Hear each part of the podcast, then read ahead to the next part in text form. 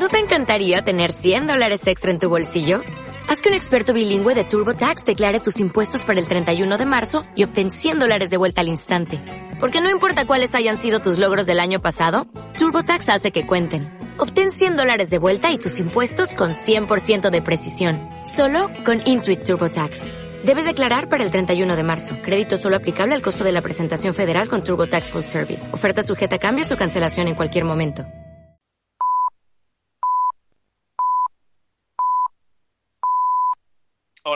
Pasen y pónganse cómodos. Son las 19.15 del 6 de junio de 2015. Estamos a una hora y media de que empiece la final del partido más importante del año, la final de la Copa de Europa 2015, la que enfrentará el Fútbol Club Barcelona contra la Juventus de Turín. Estamos aquí, entre otros, con Miguel Quintana. Bienvenido, Abel, o buenas.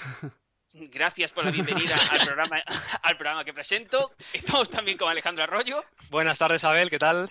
Y con Albert Morén. Buenas tardes, bienvenidos todos. Albert Morén, hemos tratado prácticamente todo, ¿no? Prácticamente todo sobre la final a lo largo de estos últimos días. Lo único que quizá no hemos podido cubrir en ecos eh, con la atención que el resto de variantes ha sido la lesión de Chiellini, ¿no? Todo el mundo sabe cómo afecta la lesión de Chiellini a la Juventus, pero yo creo que lo interesante es valorar cómo afecta la lesión de Chiellini al Fútbol Club Barcelona. ¿Cómo cambia el escenario para el Barcelona? Mm, ¿Debe cambiar algo, ajustar algo? ¿Qué ocurre aquí para el Barça? Es una baja muy importante porque no, es el central que se iba a medir más, más frente a frente con, con, Leo Messi, aunque parta más, más el argentino en la media punta. Y además es ese futbolista que a la defensa le podía dar ese punto de grandeza, de, de carácter para enfrentar en inferioridad al, al, Barça. Sin ir más lejos, las, las, declaraciones de que Leo no haría esta jugada en el calcio que no deja de ser un, un, brindis al sol, pero sí que hablan un poco de un futbolista que, que, sabe jugar este tipo de partidos y que quizá Bonucci, por ejemplo, su compañero, que podríamos quizá estar de acuerdo que es el central más importante a nivel futbolístico de la Juve, no tiene igual ese colmillo retorcido. Bueno, estamos hablando de eso, de espiritualmente la influencia que tiene Chiellini en su propio equipo, pero insisto, yo quiero saber, Arroyo, cómo cambia el escenario para el Barcelona, ¿no? Porque el Barcelona se esperaba a Chiellini de central izquierdo, en este caso se va a encontrar a Barzagli o a Bonucci. En Italia se dice que se va a encontrar a Bonucci, un jugador bastante pesadito, el típico que, que parece... Mmm, no es que esté gordo, pero que, que, que juega es como un gordito de es calidad. Barzagli, ¿no? Es Barzagli, ¿te refieres? No, no, El que- hablo de Bonucci. Sí, pero es más pesado. Pensaba que con el, el referente de pesado es más Barzagli, pero yo creo que el tema de Chiellini, y, y quizás es un- esto ya es un poco más futbolístico, yendo más a lo, a lo futbolístico, creo que me, me- parece importante, a pesar de que el Barcelona por ahí no entra con jugadores eh, de manera eh, natural. Ojo a Rakitic. Sí, exacto, con Rakitic, eh, Chiellini es zurdo. Y yo creo que para corregir eh, movimientos que van hacia el área no es lo mismo que tu pierna natural sea la zurda, un- parar un centro lateral. Sabemos que la Juve va a tener que defender muy cerca de su área, va a tener que rechazar muchísimo.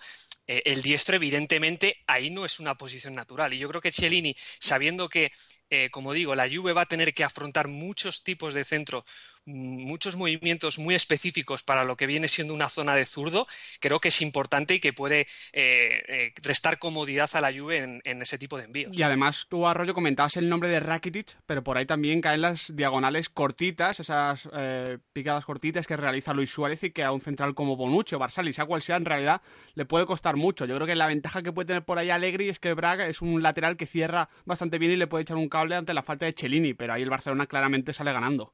Sí, seguramente el, el hecho de no tener una referencia más fija encajaba más con lo, con lo que era Cellini que con lo que puede ser Barzagli o Bonucci, que en ese sentido, eh, en, en un escenario de, de defensa más abierta, en tener a Leo por delante pero tampoco muy cerca, a Luis Suárez que no sabe si va a entrar o no va a entrar, eh, tiene pinta de que pueden ser dos centrales que, que, que sufrirían más, aunque en este caso Barzagli sí tiene una experiencia, un, un oficio en la posición que ahí le puede, le puede beneficiar. Y luego otro, otro tema, no sé si quizás es eh, eh, opinión solo mía o no sé si veis a Cellini como el, como el central de los tres o al menos el que más me lo parece, que más va al suelo. Y esa es otra, otra cuestión que quizás para disparos a puerta, para, eh, no sé, para al final ese espíritu combativo, estamos de acuerdo que Barzagli y Bonucci son italianos y que también recuperan muy bien y, van muy bien al suelo, pero Cellini tiene eso, ¿no? Que sabe sufrir, que sabe caer mejor que nadie y que desde, desde este punto de vista, si el Barcelona al final pone la máquina a todo trapo, pues Cellini te, te sostiene en ese tipo de cosas, ¿no? En saber sufrir, ir al suelo y todo ese tipo de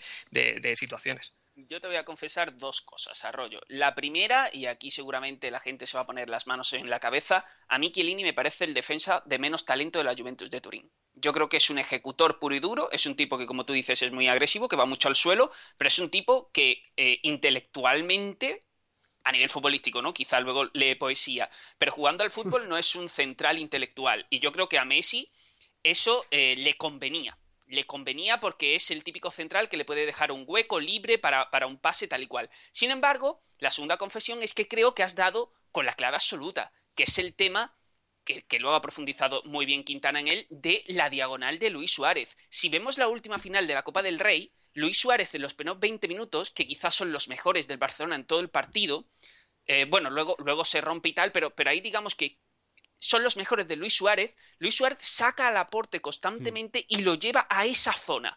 Recordemos que Valenciaga le hizo la marca individual a Leo Messi. Vamos a ver qué tipo de enfoque le da Allegri a Ebra, que es importantísimo lo que haga Ebra en este partido. Y si Ebra influye más sobre Messi que en ajustes hacia el centro, Luis Suárez va a encontrarse una mm, situación muy parecida a la que tuvo contra Laporte. Chiellini ahí, como es más rápido, ha jugado incluso de central, o, sea, incluso de lateral, incluso de volante, por ejemplo, en el famoso Gamper en el que Messi se presenta al fútbol, jugó de volante por, delante del lateral, pues ahí Chiellini sí que tiene un poquito más de aguante. Sin embargo, Bonucci o Barzagli, quien sea de los dos, puede eh, morir, o sea, Albert, morir a manos de Luis Suárez ahí.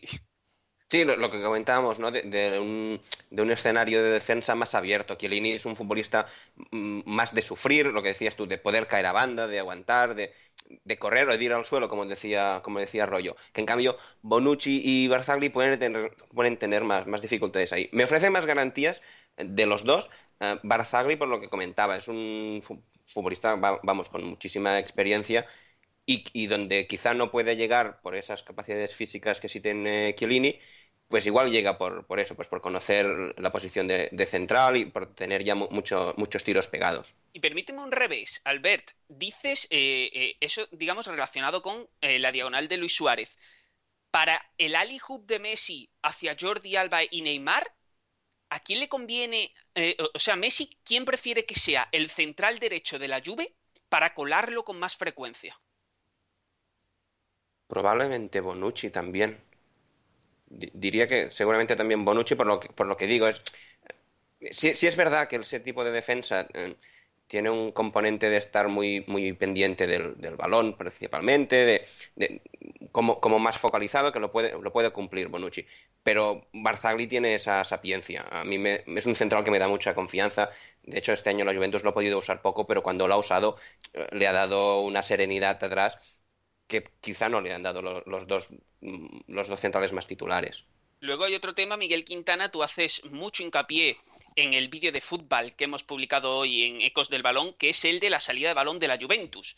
Bonucci seguramente es el, bueno, seguramente no, seguro es el defensa central de la Juventus que tiene más calidad sacando la pelota desde atrás.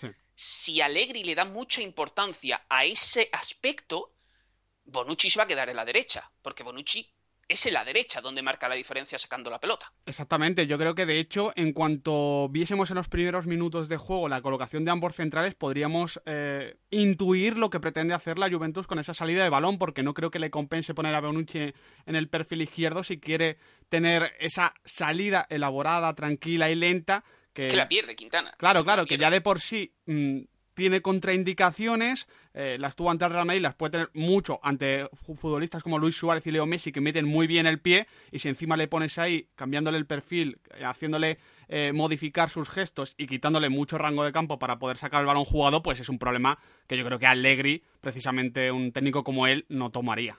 Es que, eh, Arroyo, tú date cuenta de una cosa. Una de las eh, virtudes colectivas que está haciendo que el Barcelona se esté, entre comillas, paseando en los dos últimos meses de fútbol europeo es que ha llegado con un punto físico espectacular, ¿no? Y ya no solamente un punto físico, que seguramente todos los equipos se preparan físicamente para llegar top a este tramo de la temporada, sino también con una autoconfianza que le permite poner ese factor físico sobre la mesa.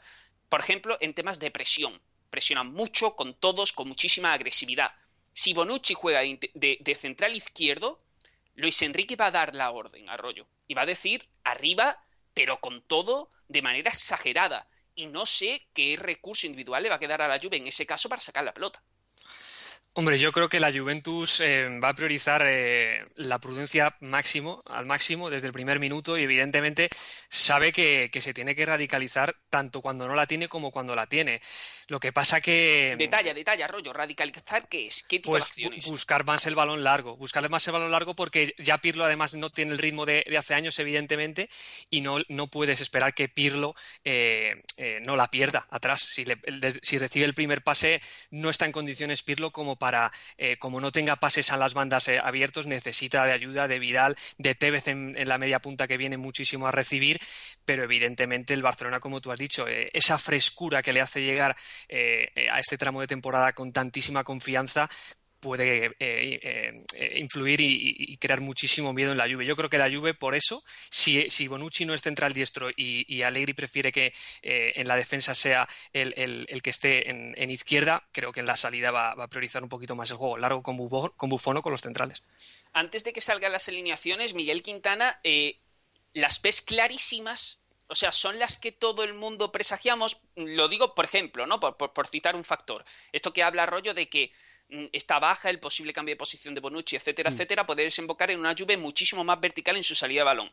Pues entonces, que ya digo, yo creo que no, pero a lo mejor hay que valorar la titularidad de Llorente, mm. no lo sé. Cualquier, cualquier variante quiero referirme, tanto en el Fútbol Club Barcelona como en la Juventus. o son los once que todos esperábamos. Yo creo que a nivel de once, por ejemplo, en la Juventus es el que esperamos. Hay que ver la posición de Pogba, Vidal, Marquisio, como hemos comentado en el vídeo de fútbol. Y en el Barcelona sí que hay una duda mayor, que me la comentaban varias personas en Twitter, eh, el tema de, meter mm, juntos en el centro del campo, a lo mejor, a Busquets y a Macherano. Mm, yo es una opción que no compro, pero sí creo que de todas las posibles es la, la más, entre comillas, lógica, porque sí que, por ejemplo... Me parece prácticamente imposible. A mí también, a mí también. Y, ves alguna más probable? Porque yo, por ejemplo, el Mati por Macherano no lo veo, y, realmente es que no hay mucho más por donde coger.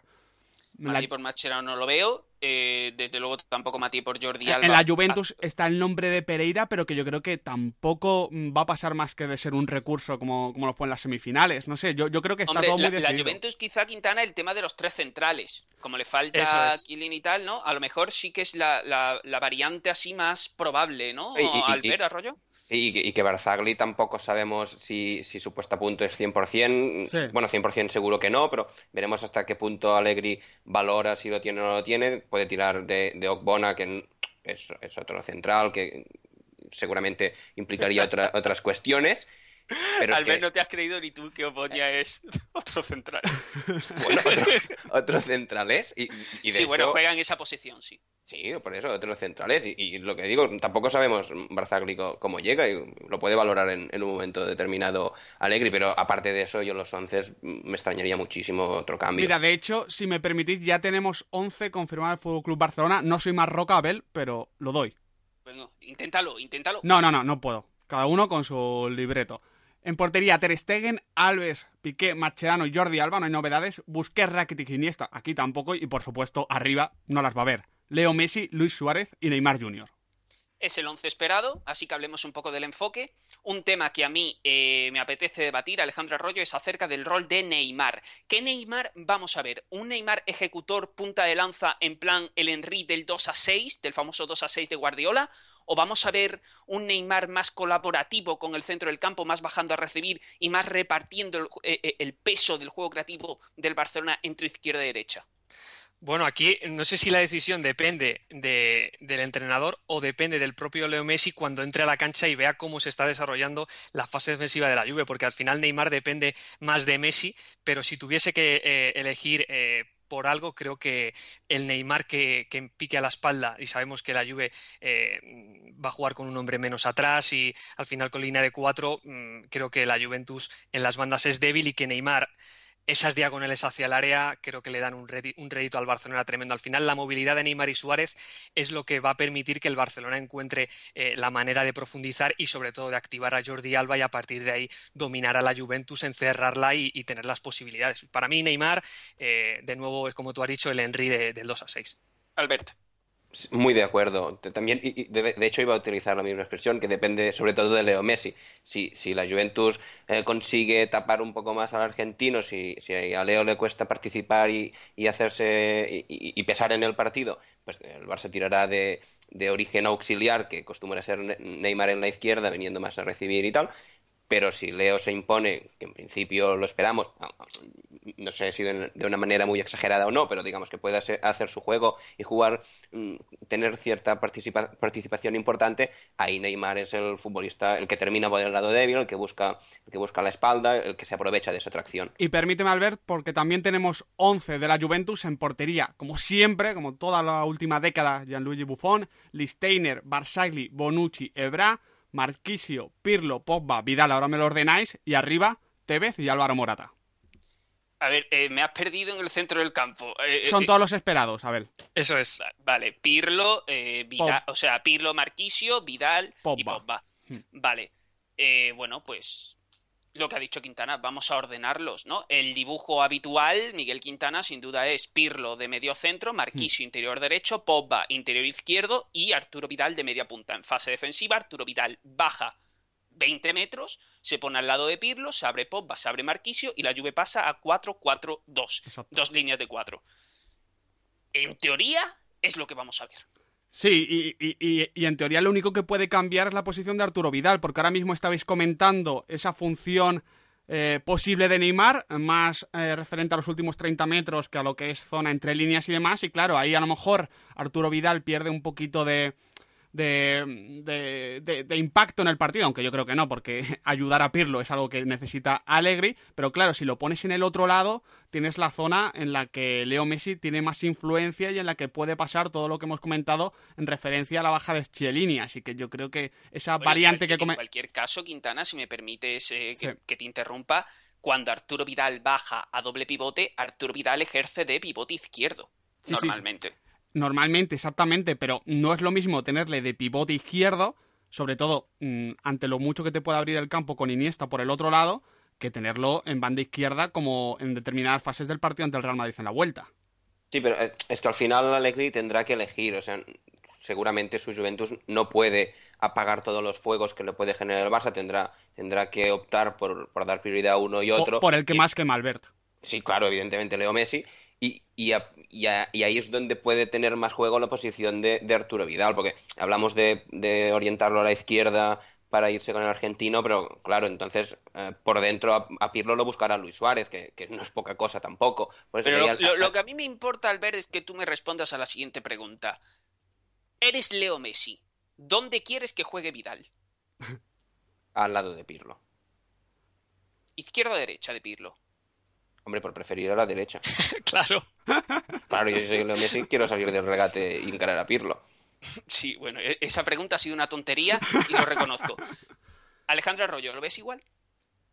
Sí, hombre, evidentemente. Es que en el, en el, momento en el que la Juventus además no puede o, o, no debe incluso presionar arriba porque su defensa es más lenta y es que el Barcelona al final te va a crear muchísimos problemas y tienes que jugar en, en 4-4-2 abajo, eh, Vidal tiene que jugar, formar línea de cuatro y, ser pivote izquierdo. Es que no te queda otra, porque al final tienes que mover mucho de lo que tú eres. Si mueves a Pogba del lado izquierdo, eh, son reestructuraciones que quizás Allegri eh, sabe que le pueden eh, venir fatal. Y como ha dicho antes Albert, al final todos los fuegos no los puedes apagar y dependes un poco de, de lo que viene siendo Messi y de lo que tú puedes cubrir. Vale, es que yo quería llegar a este punto estamos súper centrados en Messi, es el mejor jugador del mundo, es el partido más importante del año y es normal que vaya a tocar la pelota entre 75 y 95 veces, dependiendo de la posesión que maneje la Juventus. Pero es que en la izquierda, si Neymar se muestra colaborativo, asociativo, con peso creativo, sinceramente, es que no veo la posibilidad de que la Juventus lo minimice lo más mínimo. Es que no veo esa opción, porque si pensáis en el tema, tenemos a Pirlo de pivote derecho, eso es como no tener pivote derecho en defensa, porque sabemos que Pirlo no es una cuestión de que sea perezoso, es que no puede, él no puede defender. tenemos a Claudio Marquisio que se va a cerrar para proteger a Pirlo y porque la pelota normalmente va a estar en el lado de Leo. Entonces no tiene sentido que Marquisio, el, el interior derecho, esté en la banda contraria. Eso deja solo a Jordi Alba. Y si está solo quiere decir que va a poder recibir siempre. Y teniendo en cuenta que la banda derecha del Barcelona tiene a Piqué, a Alves, a Rakitic y a Messi, es decir, a cuatro jugadores con un cambio de orientación prodigioso tanto en lectura como en precisión, nos lleva a que Jordi Alba va a recibir bastantes veces. Una vez reciba Jordi Alba, el Barcelona va a estar aposentado en el sector izquierdo mm, de su ataque, el derecho de la Juventus, en una situación de 3 por 2. Es que la Juventus ahí va a tener a Lichtsteiner sobre Neymar y a Marquisio llegando tarde, o sea, a destiempo, contra Jordi Alba y el señor Andrés Iniesta. Es que si el Barcelona toca un poquito por allí, si no se dedica únicamente a matar por allí, en este sentido, Abel, yo entiendo que evidentemente no de manera directa, es decir, no, no poniendo a Álvaro Morata en banda derecha, perfilado, para que pueda cubrir un poquito a Jordi Alba, sino que el trabajo de los puntas debe ser eh, esencial para que el Barcelona no te pueda mover el balón con esa facilidad y activar el cambio de orientación. Quintana, es que depende del enfoque que tenga Neymar. Si a Neymar se le otorga el rol que habéis dicho antes, el de Henry en el 2 a 6, que es picar a, digamos, a ese espacio, a la espalda de la defensa y entre eh, su lateral y su central, el Barça no va a aprovechar esa ventaja de manera colectiva. Para aprovechar ese 3 por 2 de una manera fidedigna y con pozo, y, traduciéndola en control del juego, hay que tirar del Neymar eh, auténtico, ¿no? Entre comillas, del Neymar completo, el Neymar que para la pelota y toma decisiones asociativas. Esa es la manera de aprovechar eso, Albert. Pero incluso con el otro Neymar, el, el Henry que estamos diciendo, ah, quiero ver también el partido de Andrés Iniesta, porque es lo que comentamos, puede tener un escenario muy, muy favorable en ese interior izquierdo y, y, no es el tipo... no me lo imagino desaprovechar. Va vinculado. Si, si, vemos a un, a un Iniesta encendido, Neymar va a tener un rol asociativo, porque evidentemente tendrá que asociarse. evidentemente se potenciarán entre los dos, pero me imagino a Neymar en plan extremo flecha y aún así creo que Iniesta le puede crear muchos problemas ahí a, la Juventus desde, desde esa función, como pausando algo más el juego, dándole algo más de, de, cadenas de pases interiores. Ahí Iniesta puede ser independiente a Neymar para, para lograr eso. Y hablando de Iniesta, Alejandro Arroyo, hay una cuestión que es que siempre tildamos a Iniesta, creo que con razón, de jugador irregular. Y ciertamente uno analiza sus cuartos de final o sus semifinales a lo largo de toda su carrera y detecta partidos muy buenos, partidos normales y partidos incluso a veces un poquito malos, ¿no? Sin embargo, las actuaciones de Iniesta en las finales casi hmm. siempre son portentosas. En 2009 en Roma, espectacular, incluso fabricando el gol más importante del partido. En Wembley, en Wembley perdón, exhibición absoluta. Con la selección española, fantástico en Sudáfrica, absolutamente tremendérrimo. En, en, la última Eurocopa de 2012, o sea, en las finales, el señor Andrés Iniesta, incluso en la de Copa de, de 2011, aunque perdió el Barcelona, hizo un partido espectacular. En las finales, este señor responde.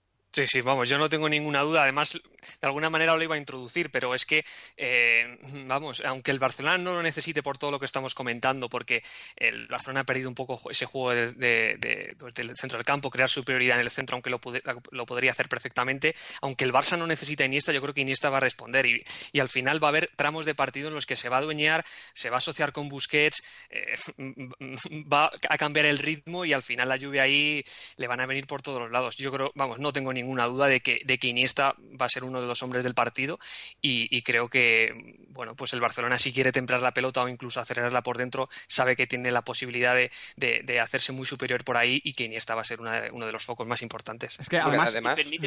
permitidme, chicos, porque Sebastián Duque nos apunta en, en, Twitter completa lo que he dicho yo antes y dice, en 2006, en la primera final que, gana el Barcelona en este siglo, como revulsivo, Iniesta también tiene un papel súper trascendente, ¿no? Mm. Decías, Quintana. Iba a decir que si estáis comentando el tema de que el eh, la Juventus no puede tapar todos los fuegos del Barcelona, en referencia sobre todo MSN, tema Jordi Alba y tal, eh, el pirómano tampoco lo puede parar, que es Andrés Iniesta. Y Andrés Iniesta abierto y demás puede hacer muchísimo daño. Además es un, un, un, punto que se ve que yo creo que la Juventus no, no, no va a poder mediar, sobre todo porque conocemos a y dejar las bandas fuera, y claro, dejar las bandas fuera ante las posibles eh, subidas de Jordi Alba o de un Dani Alves diferentemente enfocado, pues puede ser un riesgo menor, pero permitir a Iniesta constantemente tener el balón, fijar por, eh, por fuera y poder arrancar y empezar a unirse con Neymar, mm, es un peligro constante. Y además que es, que es muy probable que el Barça opte por jugar la final de inicio con un ritmo algo más pausado, algo más controlado que... como lo ha hecho en muchos grandes partidos, de hecho. Claro, de, hecho en, Champions ahí hay un cambio de chip. A la que empiezan las eliminatorias el Barça busca algo más controlado y normalmente se apoyan en Andrés para lograrlo. O sea, claro, estamos hablando de un futbolista que puede tener un escenario muy, muy favorable y que además el Barça lo busque especialmente en ese inicio. O sea que ahí lo tiene todo a favor Andrés. La manera de buscarlo, Albert eso no pasa por casualidad, sino porque el propio Leo Messi se desprende de la banda derecha y se junta en el centro, que es lo que hizo, por ejemplo, contra el Manchester City de Pellegrini, y, incluso en partidos, por ejemplo, también eh, recuerdo el partido contra el Español, que fue bastante espectacular por parte del Barcelona en Cornellà el Prat, un partido que resolvía la liga. Es decir, eh, cuando Iniesta se activa es normalmente porque Leo Messi hace eh, lo que yo llamo convertirse en abeja, ¿no? Mm, Busquets, Alves y Iniesta se convierten en sus flores y Messi va germinándolas poco a poco, moviéndose por todas partes, ¿no? Eso tendría una respuesta en la Juventus. Y francamente, Albert, yo creo que a la Juventus eso no le molestaría tanto. Si Messi se va hacia el centro, todo lo que estamos diciendo de que el Barcelona no, de que la Juventus no defiende bien las bandas, se anularía un poco y podría la Juve poner ahí su pasta de los cuatro centrocampistas, los tres funcionales más Pirlo, y yo creo que, que a Allegri eso no le estorbaría. A ver, se quitaría de en medio un problema, pero ganaría otro, porque la Juventus tampoco, cuando el rival le alarga un poco los ataques por dentro, lo vimos en la semifinal contra el Madrid, ese cuarto de hora en, Turín, cuando Isco se puso, se puso a construir por dentro, que ahí al final la Juventus termina, termina descabalgando en algún momento. Si es verdad que, que puede ser más fácil enfocarse solo a un punto, pero es que al final por ahí también se rompe. Es que es verdad que, en esas posesiones largas se puede desordenar, pero mm, además comprendiendo un poquito a este Barcelona de Luis Enrique, que también tiene un detalle yo creo que en común a lo largo de toda la temporada, y es que su mejor fútbol lo realiza en los primeros 20-25 minutos, es donde establece las diferencias. Eh, pensar en un inicio pausado con este tema de, de, Iniesta, de Iniesta haciendo entre comillas de Xavi Hernández y un Leo Messi mucho más central, me parece mm, una pequeña eh, concesión al planteamiento de Allegri. Bueno, pues vamos a ir cerrando, Arroyo, el programa porque está, está previa ¿no? a una hora de que, de que, empiece la final de la Copa de Europa.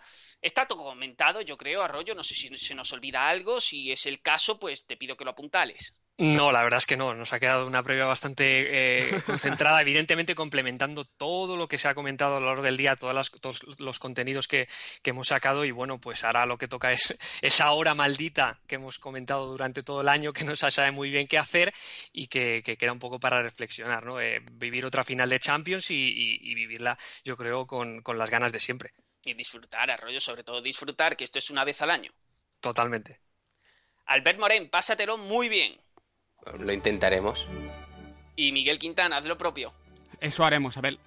A vosotros, chicos, la lección es esa: disfrutad del fútbol, tranquilidad, pasadlo bien, a poder ser rodeado de gente buena. Y nada, nos vemos mañana en Ecos del Balón, por supuesto.